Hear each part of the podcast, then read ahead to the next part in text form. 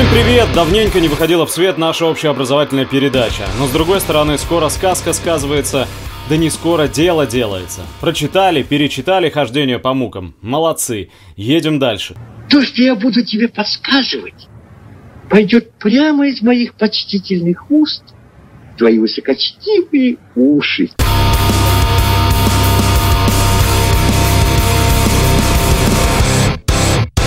Комментариях просили упомянуть только что вышедшую документалку «Они никогда не станут старше». И она того без сомнения заслуживает. Новая работа новозеландца Питера Джексона, подарившего миру «Властелина колец» с «Хоббитом», повествует о вполне реальных, несказочных битвах. Первая мировая война глазами тех, кто уходил на нее 17-летними подростками.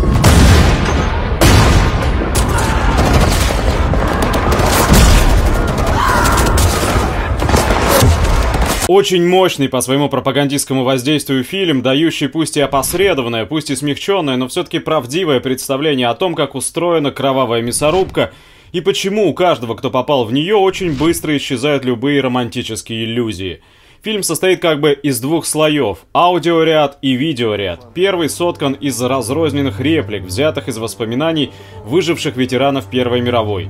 Для этого команде Джексона пришлось отслушать 600 часов интервью, записанных в свое время BBC.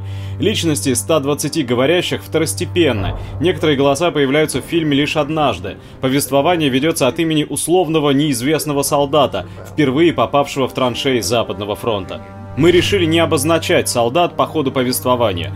Их так много, что имена должны были постоянно выскакивать на экране с каждым новым голосом.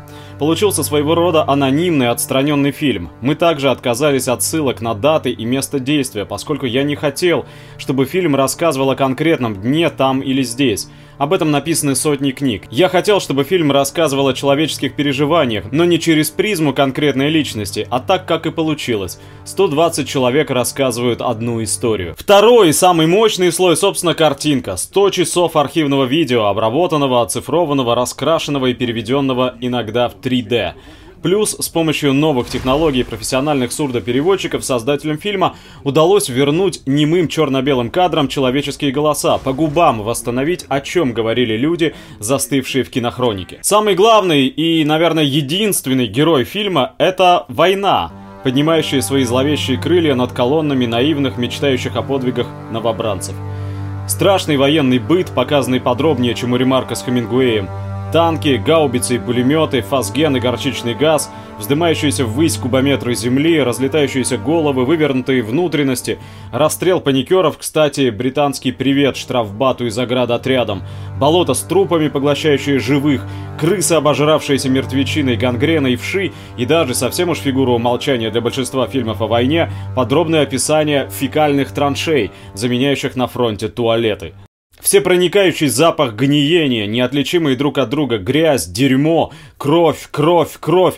Вот палитра, с помощью которой рисуются войны. И над всем этим ужасом Зловонными испарениями поднимается вопрос, зачем, во имя чего подросток-англичанин должен был насадить на штык подростка-немца?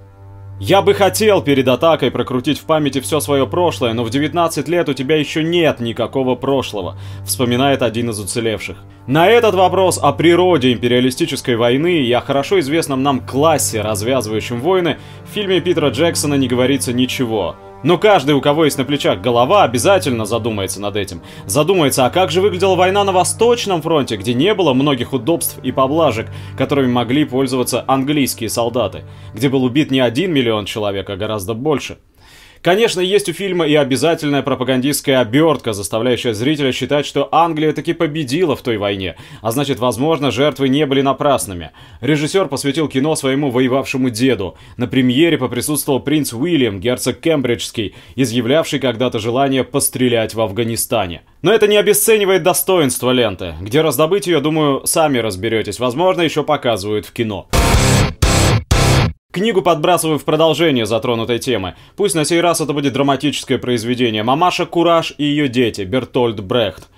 Пьеса, считающаяся одним из самых знаменитых театральных произведений 20 века. Она написана в 1939 году. Антифашист Брехт был вынужден покинуть Германию и перебраться в Данию. Еще по Гамлету мы хорошо помним, что Дания – тюрьма. И здесь есть некоторое мистическое совпадение, по-моему. Гамлет с его атмосферой мрачной военной безысходности сочинен Шекспиром накануне 30-летней войны. «Мамаша Кураж» поставлена накануне Второй мировой войны. Оба произведения в известной степени предсказывают катастрофу, погружая читателя и зрителя в атмосферу кромешного ужаса, где разум гибнет, отчаявшись что-то изменить. Чье это войско? Армия норвежцев. Да, поход? На Польшу. Кто и глава? Принц Фортенбрас, племянник королевский. Вы движетесь границам или внутрь? Сказать по правде, мы идем отторгнуть местечко, незаметное ничем. Лишь звание, что земля. Пяти дукатов я бы не дал за участок, да и тех не выручить Норвегии и Польши. Двух тысяч душ, десятков тысяч денег не жалко за какой-то сеноклок. Тридцатилетняя война, война между протестантами и католиками, одна из самых опустошительных за всю историю Европы. Кстати, когда она шла? 8 миллионов убитых. Такую цифру сообщает нам всеведущий Google. 8 миллионов убитых. Это еще не вся цена, которая была заплачена за переход одной общественно-политической формации в другую. Тридцатилетняя война ознаменовала кризис феодализма и приближение буржуазных революций. Спустя век Шиллер напишет о ней так. Пустыни простирались там, где прежде трудились тысячи бодрых и деятельных людей. Сожженные земли, запущенные поля являли картину страшного разрушения, между тем, как их обнищавшие обитатели сами умножали число разбойничьих отрядов, страшными насилиями вымещая на своих согражданах то, от чего пострадали сами. Все основы порядка были расшатаны на протяжении этого длительного потрясения. Исчезло уважение к человеческим правам, страх перед законами, чистота нравов, сгинула вера и верность. Пышно разрослись под покровом анархии и беззакония все пороки, и люди одичали вместе с пажитями. Никакое положение не удерживало необузданного своеволия, никакое достояние не могло спасти от нужды или алчности. Бедствия в Германии, заключает Шиллер, достигли столь крайнего предела, что миллионы языков молили лишь о мире, и самый невыгодный мир казался уже благодеянием небес. Вот в декорациях этой войны и наблюдаем мы развитие сюжета брехтовской «Мамаши Кураж». У пьесы множество разных прочтений. Брехта кто только не интерпретировал, от советских критиков до злобных маккартистов, пытавшихся вытравить красную заразу из Голливуда, где работал Брехт. Вот, кстати, Брехта допрашивают на слушаниях в Конгрессе по антиамериканской деятельности. Ну так вот, по мне, мамаша Кураж это история мамаши наживы. Кому война, а кому мать родна, в буквальном смысле. Мамаша Кураж в погоне за прибылью готова потерять всех своих детей. Мамаша рулит маркетанским обозом, колесит с ним то с одной, то с другой армией и пытается сколотить капиталец, неважно на чем, непонятно для чего. Понятно только, что богатеет мамаша лишь тогда, когда вокруг убивают, грабят и насилуют. Вот Фельдфебель рассуждает, примерно как один современный Брехту, ефрейтор. Давно в этих краях войны не было.